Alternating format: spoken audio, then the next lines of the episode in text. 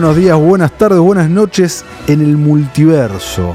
Amigos que están del otro lado, mi nombre es Matías Lertora.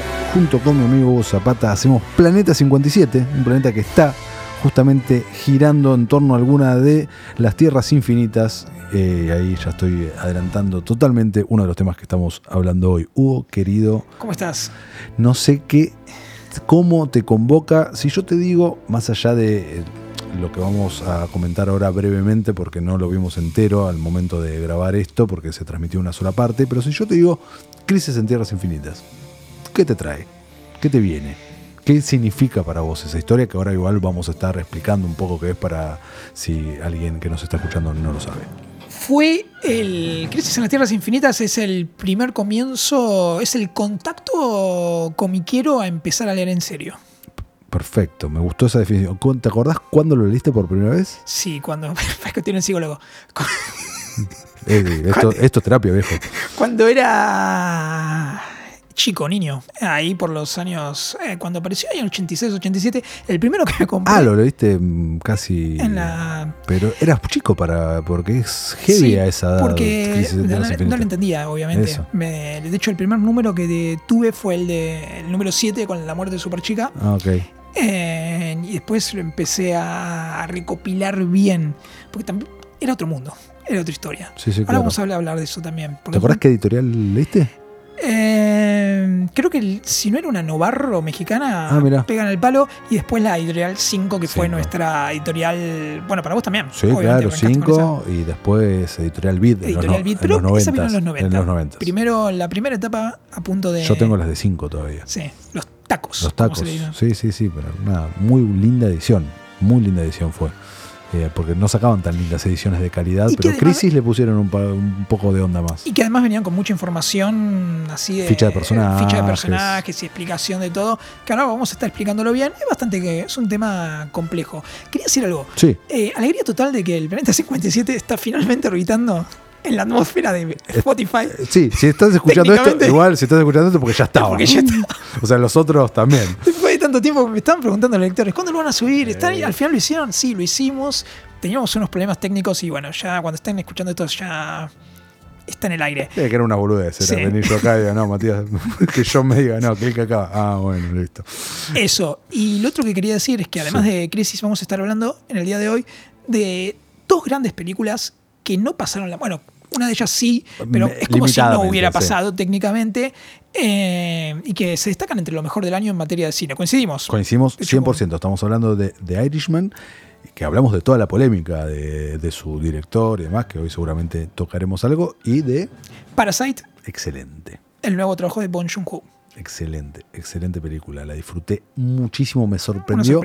Porque, ahora, nada, pequeño adelanto de lo que viene, porque cuando empecé a verla de manera ilegal en mi casa, no sabía lo que iba a ver, no tenía idea. Era como, esta es una de las mejores películas del año, qué sé yo. Bueno, listo, la veo, obviamente, y no, no sabía, no había leído ni la sinopsis, me, ma- me mandé. ¿Y tenías conexión con el director? ¿Habías visto sus películas previas? No, claro que no. no me llamo vos, Zapata.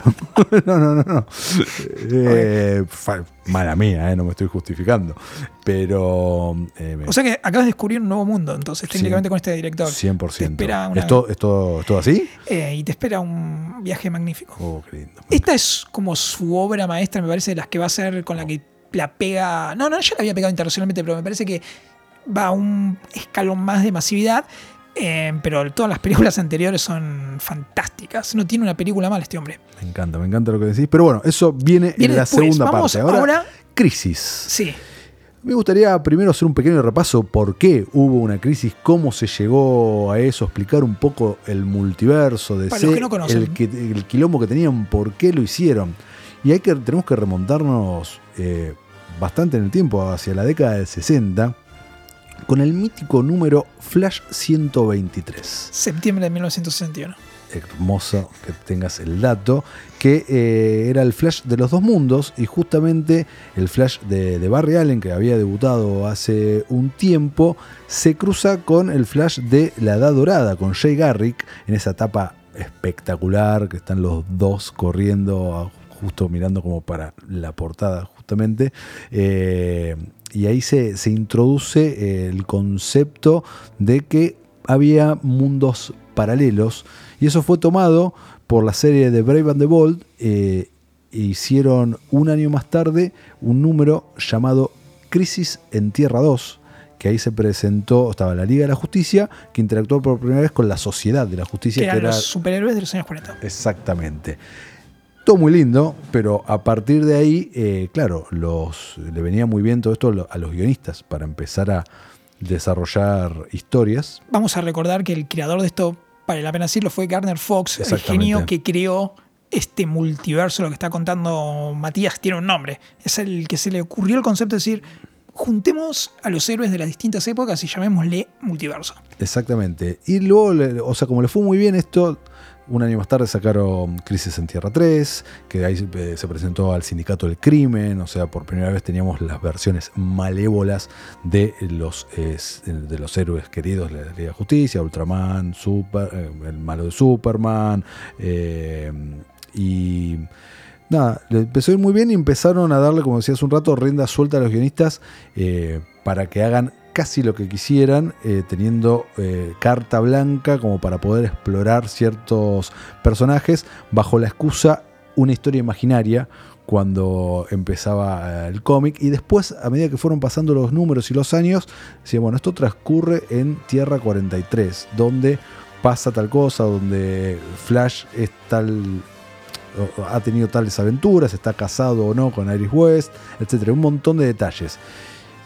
Claro, con el correr de los años era muy difícil tal vez para los lectores e incluso para los guionistas escribir un montón de, de historias. Tenían verdaderamente un desastre editorial muy muy grande. Disculpame corregirte, No, eh, era difícil, no, era Imposible. imposible directamente seguir algo porque se había de- desmadrado. Había ya tres versiones de Superman, bueno, no me acuerdo cuántas de Batman, dos de Wonder Woman, y todo esto se- era, era un quilombo. Si vos querías empezar a leer en los años 80 algo- cualquier serie regular, te volvías loco porque no tenía, no, no sa- no sabías por dónde empezar, porque Claro. se te mezclaban las tierras, ¿qué es esto de Tierra 22, Tierra X, Tierra 23? Y llegó un momento donde dijeron, bueno, tenemos que barajar y dar de nuevo acá. Ahí es donde aparece el gran Mark Wallman que la venía rompiendo con los Titans. Eh, recientemente había migrado de Marvel hacia DC y le propusieron, bueno, tenemos que Arreglar, arreglar, e- arreglar esto. ¿Qué se te ocurre? Fue así, directamente.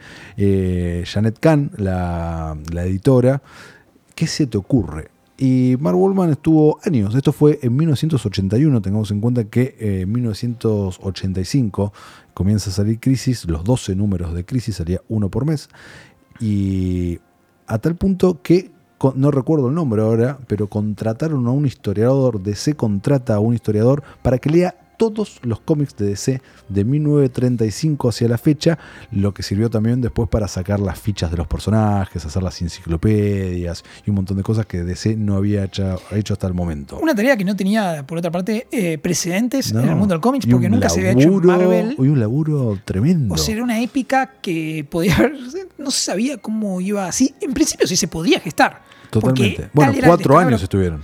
Cuatro años, ahí eso te indica el descalabro que había de continuidad con los personajes. Exactamente. Y bueno, una vez que ordenaron todo esto, eh, Mark Wallman le da eh, forma a una historia para relatar a través de, dos- de 12 números con una particularidad muy linda. No hay un eh, claro protagonista. Hay personajes importantes, pero no es que es seguir la historia de Superman tal cosa, o de Batman, o Wonder Woman, o la Trinidad, o la Liga de la Justicia. De hecho, personajes muy menores empiezan a, o sea, tienen ahí como el spotlight puesto. Absolutamente, de hecho los personajes grandes no tenían tanto protagonismo. Wonder Woman te, aparecía en un par de escenas y capítulos, pero no, no era un personaje protagónico y los otros, esos personajes que habían aparecido como secundarios, acá se elegían como grandes protagonistas. No, to- totalmente. Eh, uno de los grandes protagonistas, por ejemplo, es eh, Alexander Luthor, que Claro. es el de, eh, es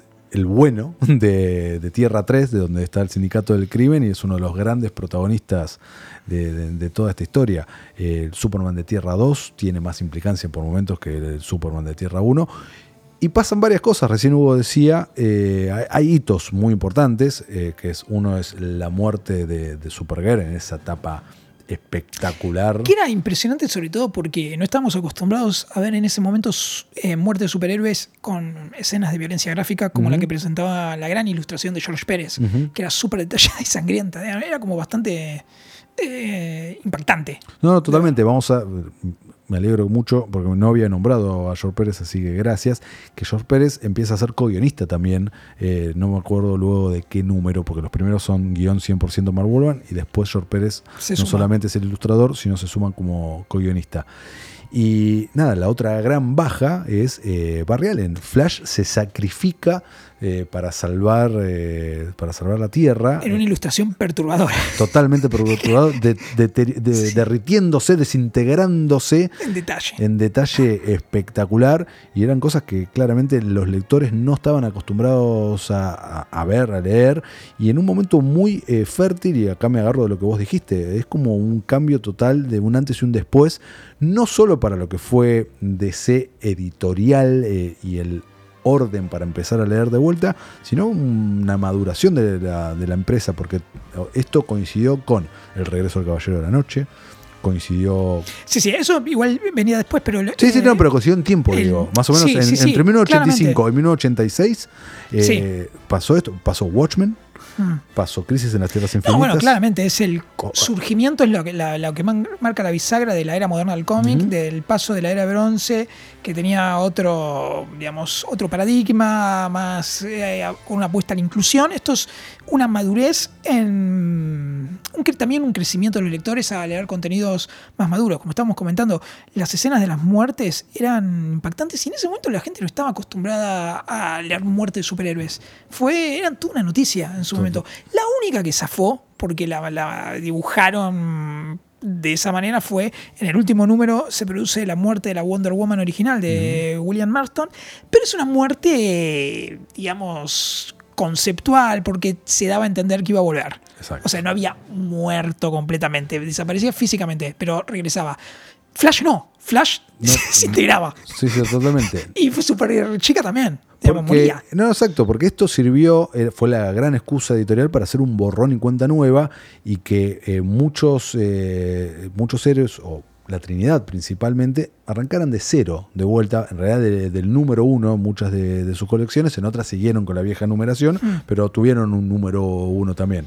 Eh, como decía recién, Wonder Woman de George Pérez, eh, Superman de John Byrne, que fue muy, muy importante para el relanzamiento de DC y que te permitía realmente, bueno, como vos decías antes, era un quilombo, en principio de los 80, a partir de mediados de los 80, bueno, era arrancar por acá. Claro, y bueno, de hecho, nuestra generación es la que se sumó ahí, a partir de empezamos a leer de cualquier de Mi colección empieza ahí. Claro, a mí también. Mi colección arranca, arranca post-crisis, crisis y... el primero de... Exactamente, de, John Byrne. Eh, y estuvo, fue justamente un, relanzamiento en todo sentido, porque bueno, la crisis de las tierras infinitas, que es lo que estamos hablando, eh, concluye todo en una tierra. Ahora ya no había más eh, universos paralelos, dos Superman, cuatro Flash, era una sola tierra. Tierra 1 pasó a ser la tierra eh, original, que era como una amalgama de, de todos los, los otros universos, con un par de excepciones que muchos años más tarde, no vamos a abrir ese paréntesis de Final Crisis y demás, es cuando se abre todo y vuelve el quilombo. Algunas cosas las han hecho muy bien y otras se están desmadrando de vuelta y demás. Y sí, ahora tenemos ya el multiverso, está a full de vuelta hace rato. Está pidiendo un, no, por favor, otra crisis. No, porque tenemos crisis cada un par de años, hay crisis. o que ya a veces ya dejaron de llamarse crisis, después de Final Crisis, porque era la crisis final, ahora tienen otros nombres. A mí la que me gustó. New 52, Revert. La eh, que me gustó fue em, la continuación del 2005. que, eh, fue. La disfruté mucho, yo por lo menos. Crisis Infinitas. sí, sí, totalmente eh, que no fue un reboot, pero fue como una especie de pseudo. No, estuvo buenísimo. fue, fue muy linda. Me parece que fue argumentalmente fantástica. Hermoso, totalmente eh, coincido, porque bueno, tenía mucho del espíritu, era la secuela perfecta para esto de 1985. Totalmente, totalmente.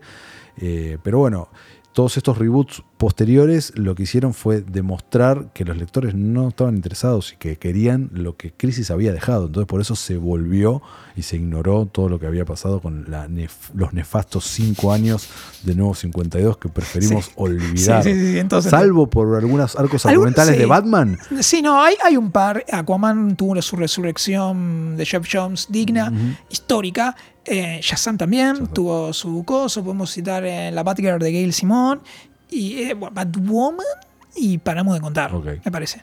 Porque no, no. Sí, sí, sí, no, no fue un desastre. eh, el resto, Batman no lo leí, pero. Batman tuvo muy buenos buen arcos argumentales. ciclo. Muy buenos arcos argumentales, pero gracias a Scott Snyder, su guionista, Sí.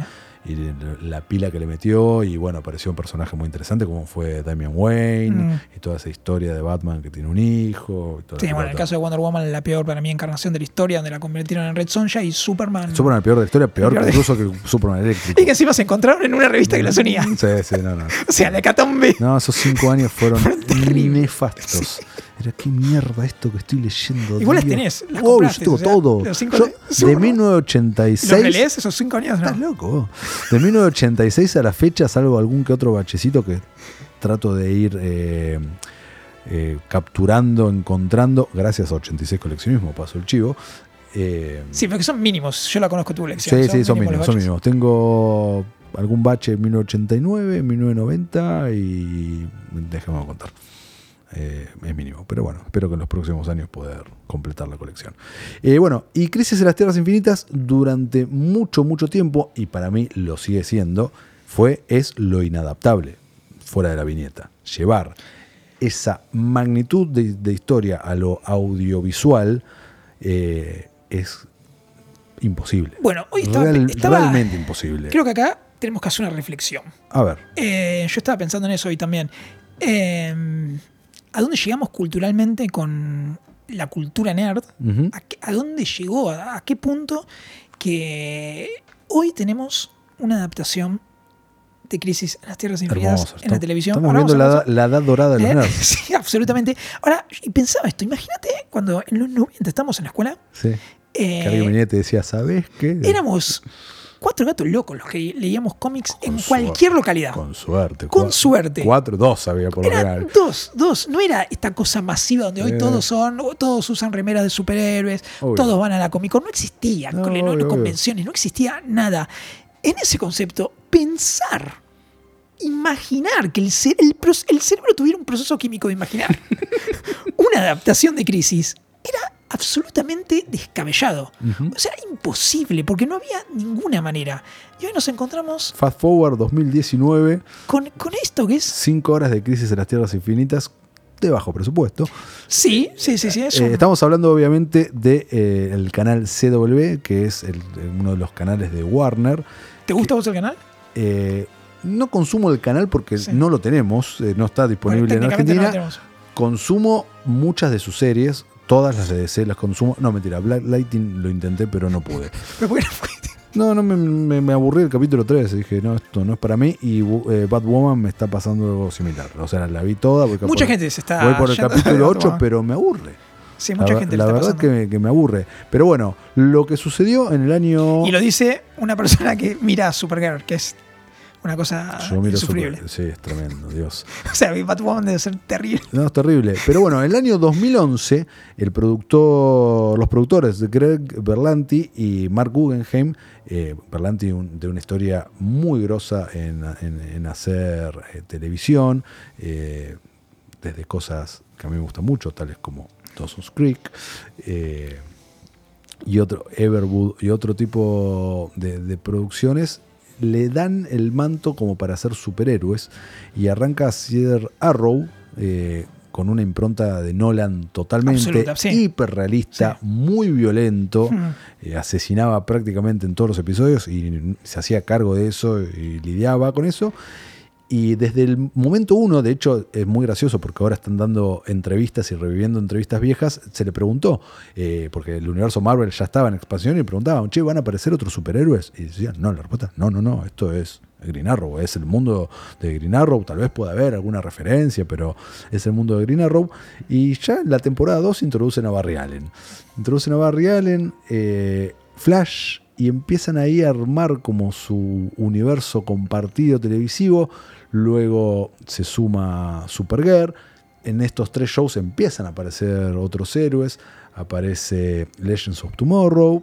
Y ahora la última incorporación es eh, Batwoman, pero con la serie ya anunciada también de Superman y Lois, que va a ser lo que reemplace a Arrow eh, el año que viene, porque Arrow termina esta temporada, llega a eh, su final.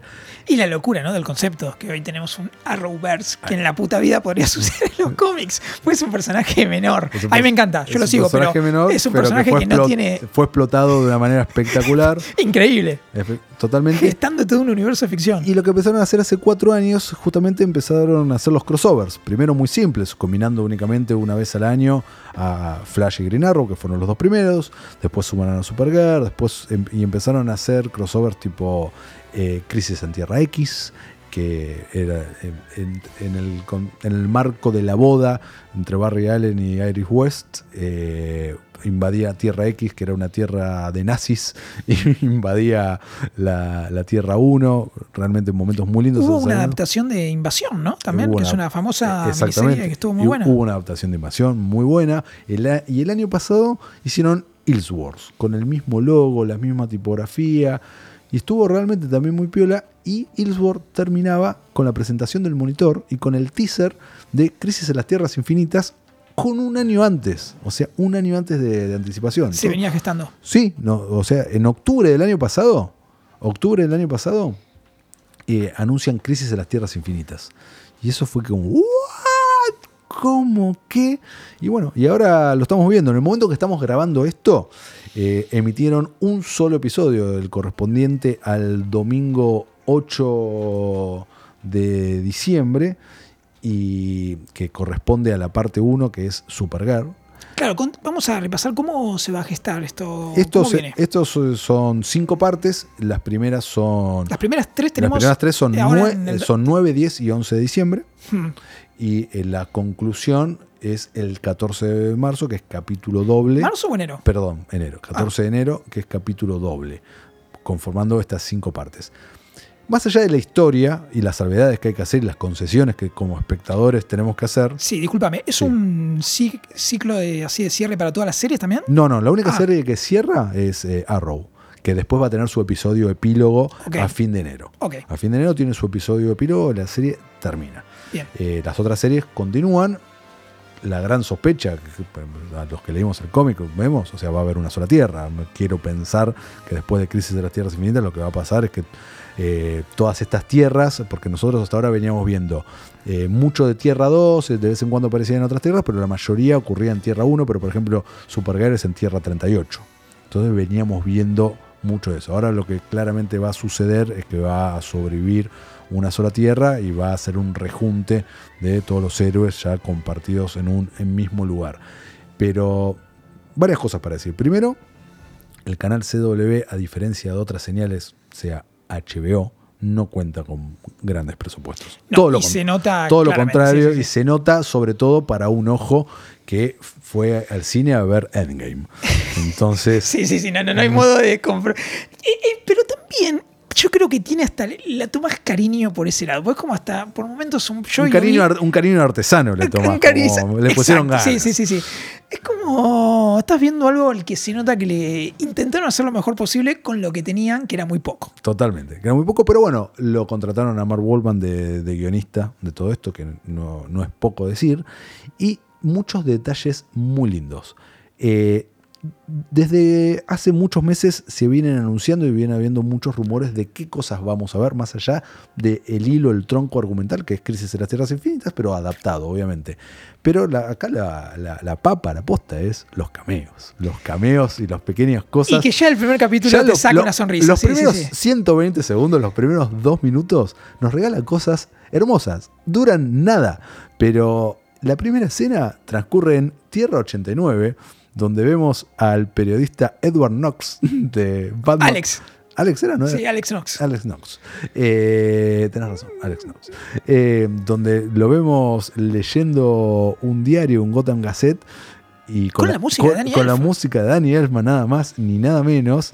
en eh, una gótica comiquera. En una gótica comiquera. Como la de Barton.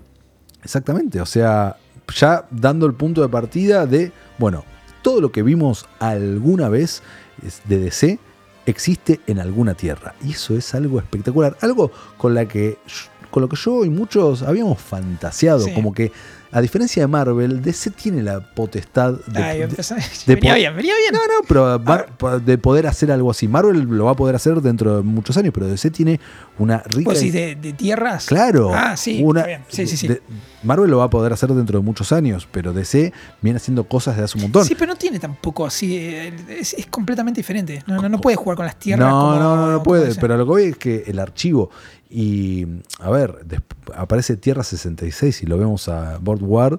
Un par de eh, que es un- excedido de peso, pero. Sí, pues es un señor muy grande también.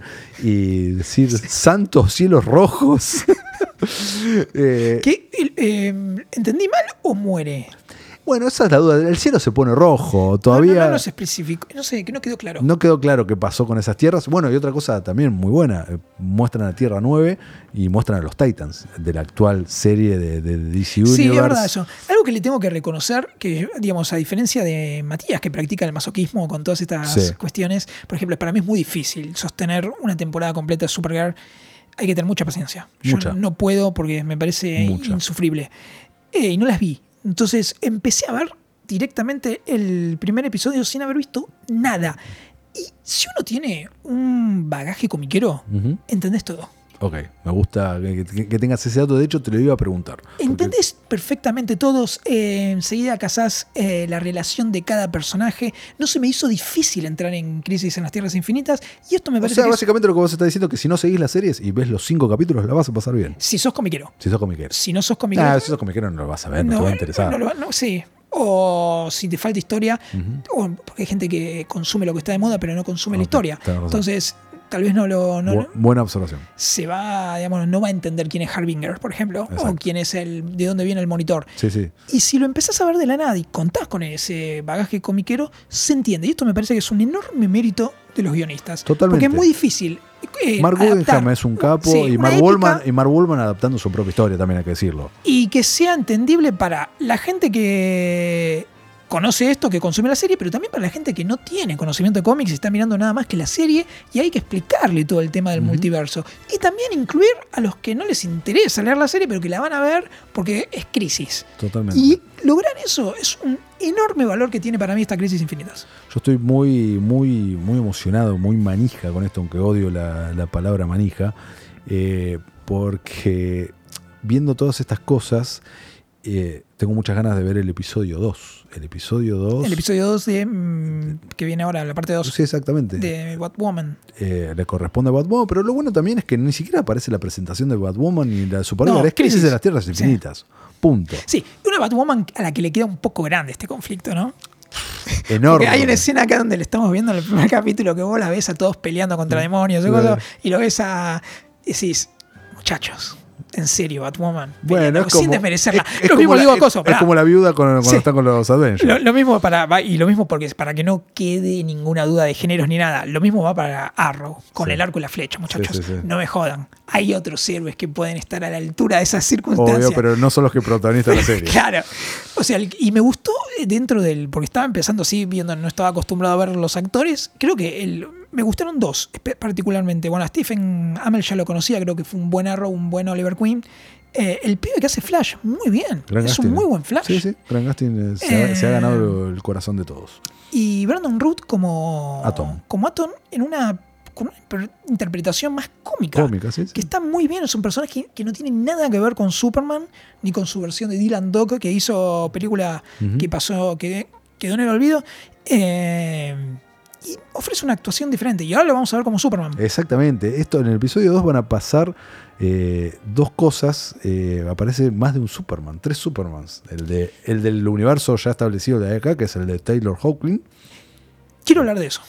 El de Superman Dale. de Kingdom Come, Sí. que es el realidad, que es el Superman de Superman Returns envejecido. O sea que lo ponen en continuidad con eso. Para, importante aclarar esto. El Superman de Christopher Reeve, Es el Superman de Superman Returns. Y ahora es el Superman de que aparece con canas, Exacto. es el que va a aparecer en el segundo capítulo. Exacto, sí. Exactamente. La misma continuidad. La misma continuidad transcurre veintipico de años después. Loco.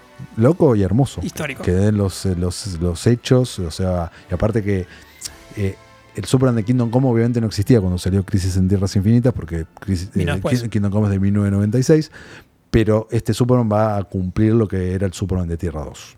O sea que sería un ciclo final, si se quiere, para el universo de lo que fue la película de Christopher Reeve. 100%. 100%. De hecho, por lo que vemos en, en los trailers, en las fotos, ahí está la, la- la- la portada del Planet enmarcada eh, con el ataque al Daily Planet por parte del Joker, eh, que eso lo vemos en, en Kingdom Come, que es cuando muere Lois y él cambia el traje y toda la pelota. Así que eh, muchas, muchas ganas de ver eso. Y es el regreso triunfal de Tom Welling. Que también va a aparecer en el segundo. Eh, no sé si en el segundo o en el tercero, pero todo, todo huele a que va a aparecer en el capítulo. Un Tom Welling que Un Tom Welling entrado- estuvo comiendo hamburguesas, un la Tom pasó que, re com- bien. que comió muchas hamburguesas. No está gordo igual, vamos no, a no, decirlo. está, no está- yo, ahora está mejor. yo a- a- a los- Estaba irreconocible hace unos- hasta hace unos años, Matías. Tom Welling tiene 44 Sí, años. bueno. Yo quiero estar así a los 44, ¿eh? Ok. Sí quiero estar así. No, bueno, estaba como. eh, no era el Tom Welling No, que supimos pedo. conocer. No, es un Tom Welling que cuando terminó Smallville empezó a comer. Y Se dio los gustos. Se dio los gustos, empezó a vivir, se divorció, Sí, real, empezó a joder. eh, Y acá regresa en la continuidad de, la- de lo que fue Superman. Smallville. Acá regresa la continuidad de, Smallville junto con Erika Durance, quien hace de, de Lois Lane. Eh, está el, eh, yo no creo que lo veamos con traje de Superman, al igual que nunca lo vimos en, la serie. eh, pero ojalá así sea. Y esos son por lo menos tres Supermanes. Hay rumor de que eh, vamos a tener alguno más. ¿Y quién sería? ¿No? No se sabe. Dicen muchos. ¿Cavill? No. Nah, bueno, yo creo que lo único que no se puede Es usar. que no sabemos si Cavill es Superman en principio todavía. No, no, pero material de archivo. Ah. No, obviamente, el actor ni en pedo. Pero creo que lo único que no tienen autorización para usar es eh, material de archivo de lo que es el universo de DC actual. O sea, que aparezca. ¿Y pero qué podrían incluir? No, podrían eh, incluir a, a un A Dean Cain. a no, Dean Kane no lo van a incluir, pero porque Dean Kane es eh, militante de Donald Trump, real. Y eh, todos son demócratas en, en- en las series O estas. sea, y un lo- Superman que quiere hacer la América grande, Exacto. lo dejaron afuera. Porque de hecho él era parte, él en, la serie Supergirl es el padre adoptivo de, de Cara ¿Y lo rajaron por eso? Lo sí, se peleó fuerte, sí, tuvo quilombos. Sí, sí, sí, tuvo quilombos eh, vía Twitter y demás. Tremendo lo que estás contando. Sí, la verdad que sí. Así que nos perdimos a ese, a ese Superman. Que fue un gran Superman Eh, de los 90. Sí. Pero está la- el rumor, eh, de hecho hay una viñeta, un fotograma por ahí dando vueltas de un Superman, muerte de Superman con Lois llorando y toda la pelota que la cara parece ser de Gerard Christopher, quien fuera Superboy en eh, fines de los 80, principios de los 90, Al que le compraste el DVD. Al que tengo su DVD firmado. Exactamente. Eh, quería hablar de este muchacho que yo desconocía, que lo vi ahora porque no nos estuve siguiendo las series. El nuevo Superman, ¿cómo se llama?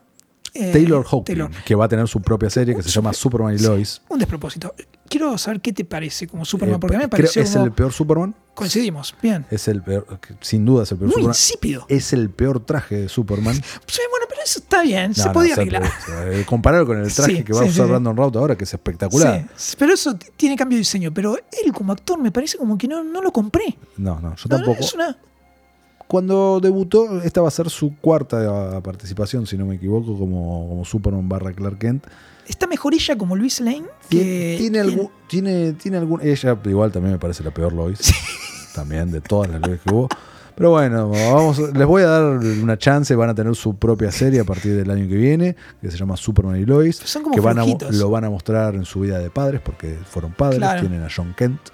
Eh, se rumorea que va a haber un salto temporal y que vamos a ver a- al John preadolescente, tal cual los cómics. Pero es un Superman que te convenció. No, para nada, por eso espero que me gane, que quiera que, que- que le pongan pilas y con buenos guiones a partir de eh, septiembre, octubre del año que viene, que arranque su serie, de- obtenga un lugar en mi podio supermanero y en mi corazón. Lo veo difícil. La actriz de la serie Lois and Clark, que hacía de Lois Lane. Terry Hatcher. Terry Hatcher Hatcher. apareció. ¿Pu- ¿Apareció? Sí, sí, ¿Podría apare- aparecer como Lois Lane en esta crisis? No. sería una sorpresa, sí, Ah. sería una sorpresa. No, no alguna sorpresa, yo creo que se van a Sí, guardar, no, bueno, ¿no? de hecho, Mark Wenham dijo que hay. que dijo, muchas cosas se filtraron, pero estoy contento de que haya habido algunas que Claro, ustedes no saben. Exacto. Ah, Yo creo que hay alguna que tiene que quedar Sí, para. sí, seguramente, seguramente. Y bueno, y otro de los grandes novedades que hay, que me parece hermoso, que por primera vez en casi 30 años, eh, Kevin Conroy, el Batman más longevo de la historia, le pone el cuerpo. Hasta ahora siempre había sido la voz, y ahora es el Batman de Kingdom Come. Justamente el Bruce Wayne de Kingdom Come. Con todo el, el- el exoesqueleto. Y que también va a aparecer en el segundo episodio, me parece, ¿no? No sé. Porque es- no ahí sé tiene un el encuentro con Batwoman. Exacto. No sé si en el segundo o en el tercero, pero aparece. Así que nada, estoy muy contento. Es una fiesta de cista. Sí, absolutamente. Y creo que, como lo que hablamos, lo que, lo que mencionamos recién, pese al presupuesto que tiene, los efectos especiales dentro de todo están bien para lo que es la para televisión. lo que es tele está bien, sí. Eh, si te gusta, si creciste con esa con lo que representa Crisis, es muy difícil no engancharse. Lo digo yo que no vi ninguna de las series y me pareció que es muy ameno. El ritmo que tiene no para nunca, No para te nunca. mantiene permanentemente en acción. Y como dije, creo que es una muy buena adaptación amistosa para celebrar esto. Que nos hubiera encantado verlo en el cine. Oh, hubiera sido totalmente. una. Igual en el cine era muy difícil, o sea, tenías que hacer Sí. dos películas mínimo, Más que dos, más, yo más no- una trilogía, sí. era imposible. Para mí era, era inadaptable, Era- inadaptable, totalmente inadaptable al cine. O sea, no, imposible, realmente imposible. ¿Y cuál es el futuro post-crisis que está preparado después de esto? O sea, se cancelan las series, digamos, Eh, Arrow- aparentemente que Arrow, Arrow terminaría termina acá. y está anunciado Lu- Superman y y Lois. Después el resto de las series, ¿cómo van a seguir? No sé, yo me imagino que va a haber una sola Tierra. Pero después Porque no. Batwoman está ahí tacleando con el rating técnicamente en la recepción. Todavía no, no hay confirmación. Yo creo que va- le van a Una dar más. una temporada más de, Hmm. de- de oportunidad. Veremos. Eh, ¿Qué es lo que te aburrió? la historia, no, no me engancho eh, con ninguno de los personajes. No me engancho ninguno. No me, ella, hasta ahí nomás. La villana un poquito, pero después el resto del elenco me parece muy mal.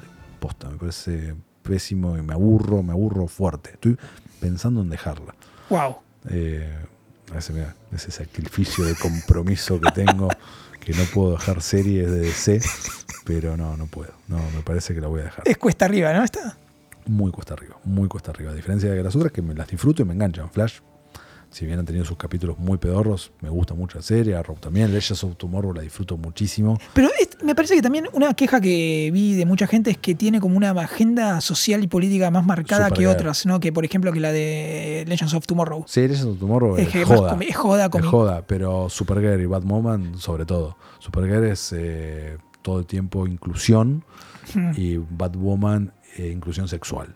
Sí, es como que están todo el tiempo recordando que ella es lesbiana cada cinco minutos. Eh, más o menos. Más o menos. Apareció la bandera ya más de una vez. Eh, está perfecto, lo entiendo, pero no hace falta recordarlo. Claro, no hacerlo tan burdo. Sí, sí, sí, sí, totalmente de acuerdo. Y la serie Supergirl la temporada pasada padeció de eso. De, fue muy anti-Trump, eh, muy a propósito. eh, y la verdad. Creo que es un tema general de que lo hablábamos el otro día fuera del aire, un tema general que está pasando en todo Hollywood. Cada dos semanas tenemos una película que cae en el mismo. O sea, Sí. es como que es, es general, es parte del tiempo, me Sí, sí, parece. totalmente. Esta época luego será recordada por eso. Sí. En 10 años vamos a estar recordando estas películas, estas series como lo que estaba pasando. Sí, Mm. obviamente, sin duda. Así que bueno, nada, Crisis en las Tierras Infinitas, si estás escuchando esto ya está para ver. Sí, Ya- seguramente o- vistes. O ya lo viste, o viste alguna imagen, o algún trailer, sin duda alguna.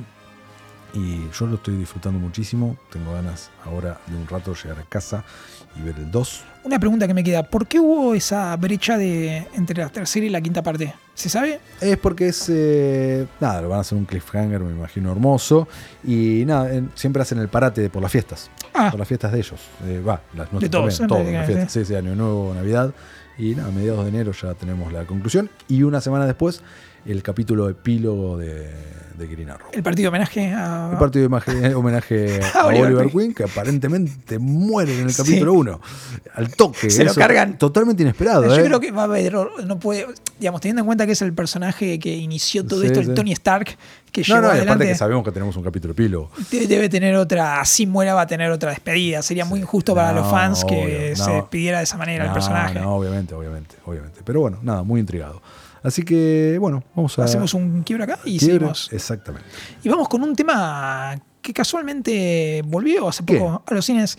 Estamos hablando de un clásico de los 80 que nos encanta y que se llama Los Goonies y que tuvo este tema de Cindy Lauper.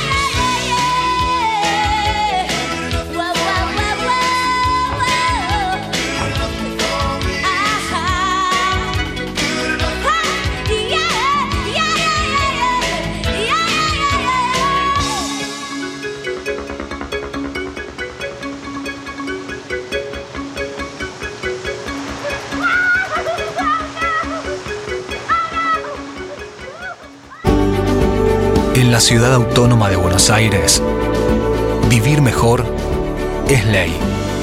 Legislatura de la Ciudad Autónoma de Buenos Aires. www.legislatura.gov.ar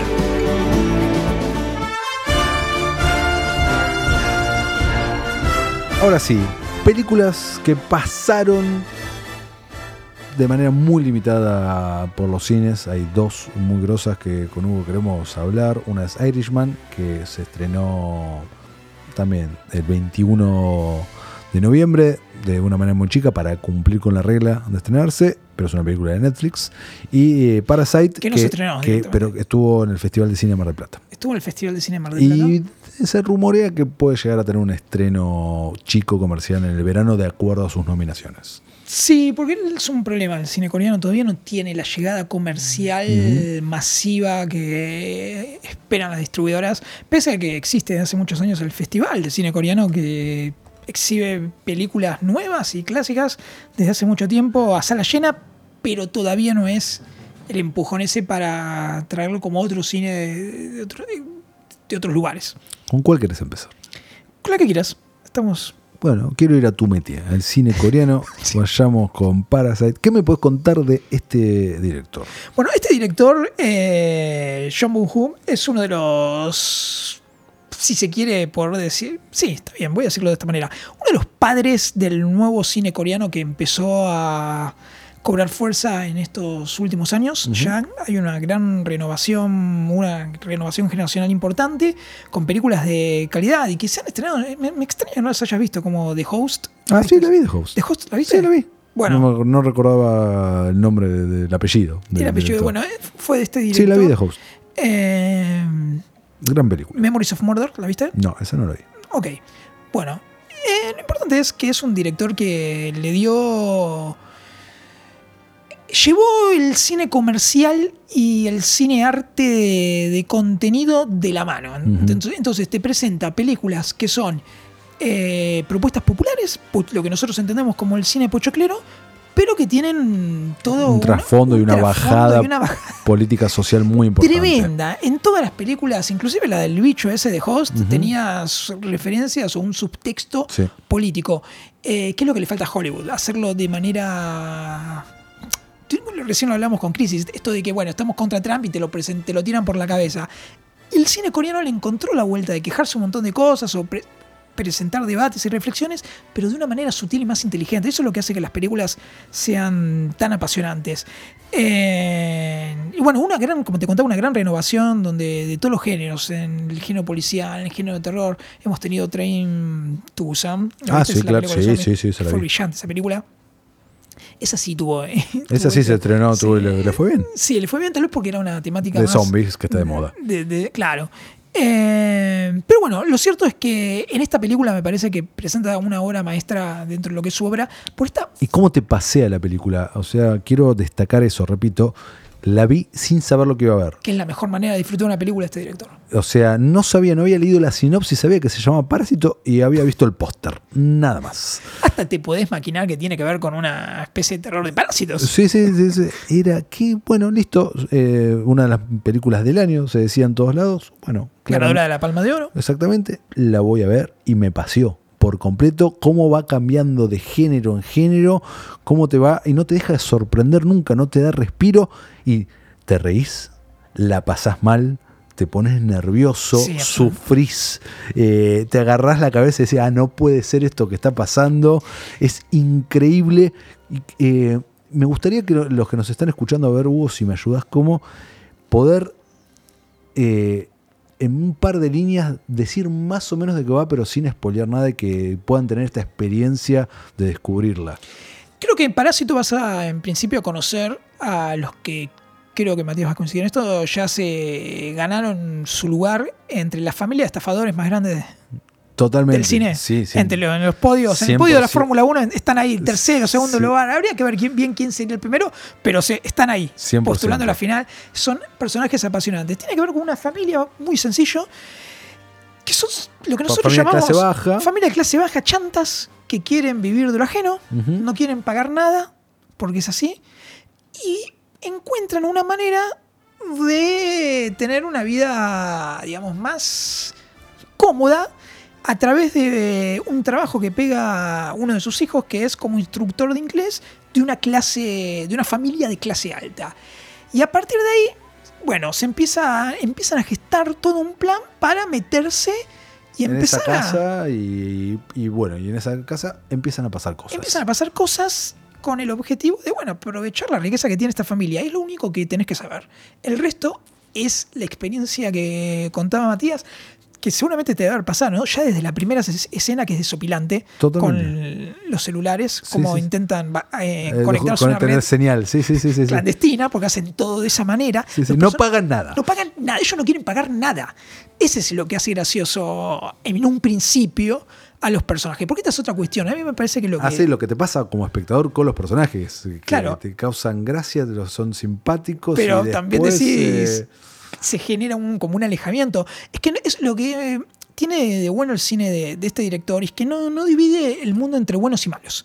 Vos tenés a la familia humilde, la familia clásica, que, eh, perdón, de clase alta, que también tiene sus quilombos, y bastantes, y los vemos de diferentes perspectivas, y todo eso va cambiando. En un momento volvés a los a la familia de clase alta como unas presuntas víctimas de estos sátrapas, pero después no lo son tanto y la película te da vuelta psicológicamente de una manera permanente, jugando con los géneros todo el tiempo cruzándolos entre sí. Tenés comedia, tenés historia de romance, tenés un thriller, momentos de terror. Faltó que le pusieran un musical y la hacía completa. Y una competencia deportiva. y la hacía completa. totalmente. Porque tiene todo. Y lo que tiene de, de grosso la película es que no decae un solo. dura más de dos horas y no te aburrís. No, no, nada, nada, ni- no, pestañeás. No, no, es increíble y con el gran mérito para mí, que no estoy acostumbrado a ver cine en otros idiomas, eh, que no en ningún momento, pre- o sea, pude sacar mi atención de ahí, eh, o sea, leyendo subtítulos, obviamente, y eso para mí es un gran logro, un gran logro. O sea, es- la tensión que se transmite es impresionante. Y el modo en que maneja el humor de un modo bastante universal, porque aunque no estés familiarizado con el cine coreano, te vas a reír de con esta película. Sí, sí, obvio. Eh, podemos contar, esto no es un spoiler, chiquito. El, por ejemplo, la familia de clase alta tiene un hijo que es, se le da por ser fanático de los nativos indígenas. Sí, sí. y la familia le compra una flecha.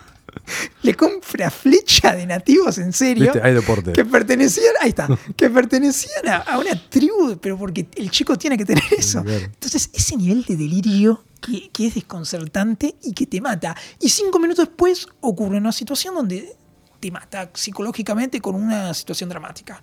Entonces, la película te come la cabeza de una manera permanente. Ya lo había hecho el director, porque esto es justo decirlo, él se especializa también por esta- mezclar los géneros, pero acá le dio, lo llevó a otro nivel. Y me parece que por eso la película también fue tan aclamada en, en Cannes y en todos los lugares donde se presentó. Es una lástima que esta película no, se, no la podamos ver este año en los cines, porque me parece que la, la experiencia de descubrir esto era Totalmente. fantástica. Coincido totalmente, pero bueno, dependerá de sus nominaciones a- al Oscar, seguramente. Una de mis películas fue, bueno, ya la vamos a hablar la semana que, la próxima entrega. Del la- año. sí, Yo seguramente la pongo sí. también en el top 10. Qué difícil va a estar el top 10 de este Sí. año. Este año muy Uy, difícil. Justamente me lo pregunta, me lo, lo mencionaba un lector en el blog que decía, un año mejor que el en materia de contenido que el, año pasado. Y a mí se me hizo más fácil, la, por lo menos, crear la lista de este año que la del otro, te Puede puedo ser, decir. puede ser. No, la, no la armé todavía mi lista, la verdad, pero Ah. me parece que hay más variedad, por lo menos. Hay más variedad, sí. Hay más variedad. Eh, así que nada, Parásito, Parasite, eh, véanla, eh, disfrútenla sobre todo. Y luego eh, el otro estreno limitado y asimismo estreno muy masivo a través de Netflix es el irlandés Irishman, la película que vuelve eh, su maestro, el director eh, Martin Scorsese, vuelve a ahondar en las mafias, tal cual como lo hizo en en, en Casino, algo que le sienta muy bien, y juntó luego de muchos años a Robert De Niro y al Pacino compartiendo muchas escenas, porque hasta ahora habían compartido una sola escena en Hit. Eh, Fuego tras Fuego, recordemos, película de 1995, si la memoria no me falla. Sí, hicieron otra película que no fue buena también, policial, que no recuerdo el título. Ah, sí, tenés razón, me, que, me era, que era- olvidado. que era mala la película, pero zafaba por ellos, pero Sí, no era buena película. Es verdad, me había olvidado de eso, mira. Y, y bueno, de Irishman, con toda la polémica de Irishman, que la, la previa, ¿no? Más allá de. Ahora vamos a hablar un poquito de la película, pero recordemos eh, como hemos hablado en otros episodios de Planeta 57, si no lo escucharon lo pueden buscar, de eh, Scorsese versus Marvel, las declaraciones del director, o sea, no vamos a ahondar de vuelta en eso porque ya lo hicimos, eh, y también la, la paradoja o la- lo raro de que un tipo como Scorsese, tal vez el director en actividad eh, con- más importante que, que existe por su trayectoria, trayectoria y un tipo que realmente sabe un montón de cine. Scorsese está viendo cine todo el tiempo, de todos lados del mundo, eh, y que ha hecho eh, hitazos a lo largo de la historia, pero no hace mucho.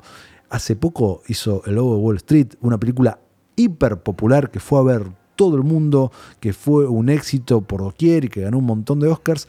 No pudo encontrar financiamiento y distribución para The Irishman. Bueno, pero hay una explicación, él lo dio a entender de una manera muy diplomática y elegante, y es que básicamente los estudios no quieren poner, queda mal decirlo esto, pero es lo que él lo quiso decir, no quieren gente vieja como protagonistas. Él- Pero gente vieja, estamos hablando de De Niro y Pacino. ¿eh? es- bueno, pero es, él dijo es un tema muy delicado y, y lo dio a entender muy elegantemente, muy sutil, pero esa es la realidad. Le bajaron la película porque los estudios no ponen plata para películas con gente de 80 años. El último que tiene suerte es Clint Eastwood, pero porque se las hace él las películas. Y tiene una relación con Warner de hace mil años, toda la vida, de hecho. Sí, sí, desde que y les va bien a sus películas. Y les va bien a sus películas. Eh, Que ellos son, pará, son baratas. Son también... A comparación, Claro, hay que bueno. ver si Warner le da 160 Sí, millones bueno, de dólares. no se los dio, de hecho. Por eso, a, a Clint Eastwood para hacer una película. Le da 40. Le da, sí, son, es verdad lo que decís, son todas producciones muy baratas para lo que son la. Y ahí zafa también Clint con eso. Exacto. Y las hace rápido encima. Exacto. Pero esto era una épica, era una No. épica que quería más de 100 millones de dólares. 160 millones de 160 millones de dólares más estos tipos que para los ejecutivos de los estudios hoy no acarrean. Bueno, que de hecho es lo que está pasando. Y se planteó esta semana con el tráiler de Ghostbusters Afterlife. ¿Qué pasa con Ghostbusters Afterlife? Los protagonistas no van a ser Bill Murray, ni Dan Aykroyd, ni Ernie. eh, van a estar seguramente, van a tener su escena. Pero los protagonistas son jóvenes, porque no, no quieren, la gente no quiere gente grande. como Es, es terrible lo que estamos contando. que hay una geron- gerontofobia en Hollywood. Sí, absolutamente. No lo digo yo, lo, digo- lo dio a entender claramente en las entrevistas Martin Scorsese. Al que le bajaron de todas las productoras. Estamos hablando de todos los estudios de Hollywood. todos, Ninguno quiso hacer The absolutamente todos. O sea, Y la sacó porque Netflix puso plata. Netflix. exactamente, es nada, son los mundos, el tiempo que estamos viviendo, ¿no? Es como muy interesante de analizar. Y también el, el cambio de consumo, ¿no? Yo hoy veo una cosa. Voy a preguntarte antes de seguir con esto, Sí. así como para. ¿Cómo la viste? La, como ¿te tomaste- corresponde, entera. O sea, es una película. Fui al, fui al baño. Está bien, está bien, estaba está en mi casa, me Está agarraron ganas de hacer pis, Sí, bueno, tres no, horas y media, puse pausa, El viejo intervalo de los años 90. puse pausa un minuto, no, porque el intervalo duraba Era- 10, 15 minutos. sí. Yo tardé un minuto y medio a hacer pis y volví, play y listo. De la vieja escuela. Pero eh, Porque viste que hora hubo está mucha polémica, Sí. eh, circulaba cómo ver The Irishman Una como una miniserie. No. A ver, cada uno ve como quiere también. Obvio, Vos si querés obvio. poner, estás viendo una película, querés poner muchas pausas. ¿Querés te- hacer una trilogía anual? Hacela. Claro, tenés bien. tu hijo que está llorando y tenés que no te quedó otra, te quedaste dormido, un montón de cosas. Pero eso antes quedaba, no se discutía como veíamos una Claro. película. ¿Qué- o sea, ¿qué importa cómo ves la película?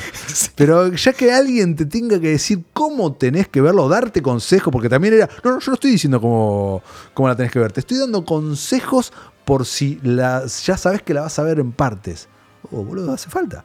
Claro, o sea, no es una miniserie tampoco, digamos. Es, hace falta. Es como, viste, no lo- y lo han hecho eh, tuiteros, obviamente, pero también periodistas especializados, Sí. no de Argentina. eh, un, un par de periodistas de Argentina sí lo hicieron, pero tomando esta información de, de- de Hmm. afuera. Y a mí me pareció nefasto, la Sí. verdad. eh, no estoy tirándole mierda a los colegas que lo hicieron, pero me parece el concepto choto. Eh, pero no es cine, ¿eh? o sea, es convertir.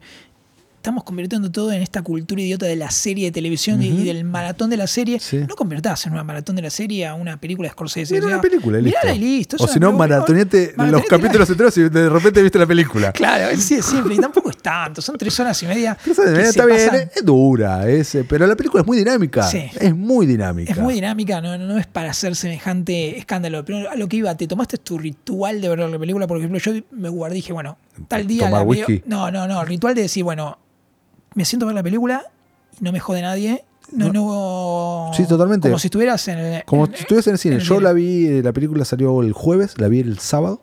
Ah, yo también, mirá. La vi el sábado a la noche, dejé el celular en otro lugar Hmm. y, y la vi. O sea, en un momento tuve que hacer pis, nada más. Y durante el visionado del film se te hizo como. ah, a mí se me pasó volando. Me pasó muy, muy rápido. Sí. Muy, muy rápido. No, no, no, la disfruté muchísimo. Muchísimo. Estoy top 10 del año, creo que también. O sea, Mm. posta, la disfruté mucho. Yo la volví a ver al día siguiente. Ah, la viste dos veces ya. Eh, las interpretaciones, o sea, todo, la historia es espectacular, es realmente espectacular. Eh, recordé muchas cosas eh, de, de la historia de Hoffa, que, que las tenía ahí olvidadas. Había visto la película protagonizada por Nicholson. eh, de- Sí, que a mí me gustó más la interpretación de Nicholson. Me parece que eh, Al Pacino, con todo lo que lo queremos y que está genial en esta película, tiene momentos, yo lo puse en mi reseña de Big Boy Caprice de Dick Tracy, Ok. donde se le dispara el... Sí, sí, va- se, se va para arriba. Se tiene como una energía, pero son momentos, no, Sí, no en toda la, la película. Eh, que es gracioso de, oh, de ver. Y queda, bueno, esta historia que... ¿Qué- ¿De qué se trata de Irishman? Irishman, a ver, es muy interesante el detrás de. Está basado en, digamos, uno de los grandes mitos de la historia norteamericana es qué pasó con Jimmy Hoffa, un sindicalista muy poderoso que llegó, bueno, en la película se menciona a ser más, inclusive famoso en su momento y popular que el propio presidente de los Estados Unidos. Exactamente, camionero. Ca- Sindicato, Sindicato camionero. Que en un momento tiene, tiene una frase tremenda, dice, si no te llega a tu casa es porque nosotros queremos que te llegue. Exacto. O sea, y nosotros tenemos el poder que lo hemos escuchado Sí, sí, sí. alguna vez Acá, en Argentina. Sí, sí, totalmente. Eh, Tenemos nuestro Hoffa. Sí. Eh, y que bueno, que no terminó bien y en- desapareció en, en los años 70 y desde entonces siempre se especuló qué pasó con Jimmy Hoffa. Obviamente la primera teoría es que fue asesinado por el- la mafia, pero nunca se supo qué, eh, exactamente qué y de qué modo. La película de Jack Nicholson que vos mencionabas, de Danny- dirigida por Danny DeVito, que es muy buena, y si no la vieron recomiendo que la busquen, daba una posible Una teoría, una hipótesis, sí. pero ¿qué pasa? En el 2004 aparece este libro que se... Con un título espectacular. Eh, sé que usted pinta casas. Exacto, que era un código que tenía la mafia para Matar gente. matar gente. Eh, y este señor que se llama Frank Sheeran que dice, disculpe, a Hoffa lo maté yo. Y se arma todo un escándalo nacional, no un escándalo, pero una controversia, porque teníamos un tipo de ochenta y pico de años que está sí. diciendo, eh, quiero que sepan que lo maté yo. a- Sí, a sí, que, Hoffa". no, y que ya junto- está muy viejo para meterlo en la cárcel. Era incomprobable lo que estaba diciendo también. Bueno, ahí está el problema, que en estos últimos años eh, aparecieron un montón de investigadores que refutan eh, todo lo que. todo el testimonio de él. Al punto tal que hoy, digamos, su testimonio y el libro tiene tanta relevancia como la maldición de Amityville. Y que Martin Scorsese, esto también, digamos, en la película, a diferencia de Lobo de Wall Street y Goodfellas, que te dice esta película está basada en hechos reales, acá no te dice nada. Martin Scorsese lo que dice, esto es una posible interpretación de lo que podría haber ocurrido con Jimmy Hoffa y cómo fue su vínculo eh, y su caída con, con la mafia, que es lo que se despliega en la película, que tiene sentido. Cuando lo ves, eh, está muy detallado, pero no sabemos y nunca vamos a saber si realmente pudo haber ocurrido, a lo mejor, porque no tendría razón. Tranquilamente, sí, sí. Pero bueno, como vos decías, es incomprobable, en cierta manera, sobre todo porque, porque el único que estaba vivo era él. Por eso, no hay, no hay- no hay pruebas de ningún tipo. Es un, es un testimonio. es un testimonio. Pero bueno, a través de este relato, creo que lo que hace es trabajar el género gángster desde otra perspectiva, ¿no? Porque vemos, es una película que tiene una reflexión importante sobre la vejez, sobre la soledad y el estilo de vida que llevan estos tipos que, ¿no? Que también la película lo que hace es despojar de todo romanticismo de la mafia al mundo de Frank Sheeran. Digamos, no es- esto no es Goodfellas. No, no, totalmente. No es. Goodfellas, no es el padrino. eh, si bien hay referencias Ay, muy sí. lindas, muy lindas, pero sí, no, te lo muestra de una manera muy cruda, donde de- despreciable, medio sucio, medio choto, o sea, sin glamour, sin mujeres despampanantes que No. aparecen por ahí. eh, por eso, medio cutre algunas cosas. Sí, hasta depresivo. De hecho, depresivo. Los asesinatos no son pintorescos, no están coreografiados, no, viste, son como tac tac, eh, Listo. listo. y no tienen, no están filmados de manera épica tampoco. Es nada, la cámara quieta, muy hábil Scorsese para narrar, como siempre. Te das cuenta ni bien arranca la película con un plano secuencia hermoso que tiene que va recorriendo hasta que nos encontramos con el personaje de, de Niro viejo y después es todo un flashback. Con la musicalización, con esos temas que se te quedan en la cabeza después de ver la película. Hermoso, hermoso. Eh, Y un Joe Pesci que se me parece Espléndido. el- Espléndido. la gran figura. Todos están bien, pero él es el que el que sobresale y el con el que te quedan ganas de hablar después de ver la película. Porque Joe Pesci hace un montón de años, primero que no actuaba, él estaba retirado por una cuestión personal que decidió alejarse de, de Hollywood. en- y vuelve con un personaje que no tiene nada que ver con lo que él hizo previamente, con esos gangsters sacados Sí, y sí. ultraviolentos. Acá es un tipo es, un, nefasto. es un viejito es un muy viejito- tranquilo. Sí, Muy tranquilo, hijo, tremendo hijo de puta. pero es, ter- es terrible. Sí, sí, sí. sí, Lo que pasa es que se maneja en un registro diferente, ¿no es cierto? Y eso lo hace fascinante, porque está haciendo algo completamente distinto a lo que fueron sus interpretaciones de gangsters. No, totalmente. Con muchas lecturas, muchas lecturas para hacer la película. El personaje de Anna Paquin, por ejemplo, que tan vapuleado está haciendo porque no tiene diálogo. Bueno, No, no, no entendiste- no entendiste la película. Exactamente. Tienes que sentarte y verla de vuelta. Somos nosotros, Anna Paquin. Es eso. O sea, el espectador está representado ahí de una manera. En primer lugar, lo que está diciendo. Y en segundo lugar, eh, la belleza de ese personaje es que ella no, no tiene diálogos. Lo expresa todo a través de su mirada. Exacto. Es En una- excelente el laburo que hace Lo que hace con, con su rostro y, Y con la, su nena, y, la, mirada, y la nena que hace de ella joven. También, espectacular. en muy pocos fragmentos de tiempo te cuentan un montón de cosas del personaje. Esa es la gracia del rol de Anna Paquin, no que tenga diálogos o con un discurso. Es no entender la película o lo que quiso hacer Scorsese con, con ese rol. Y no es porque una cuestión machista de que. No, o sea, están llevando la, la discusión de la película por otro lado que no, no, no amerita. 100% de acuerdo. Si bien es verdad que lo- no hay roles femeninos importantes, pero porque no era una historia, ni una época, ni un subgrupo, no había mujeres mafiosas.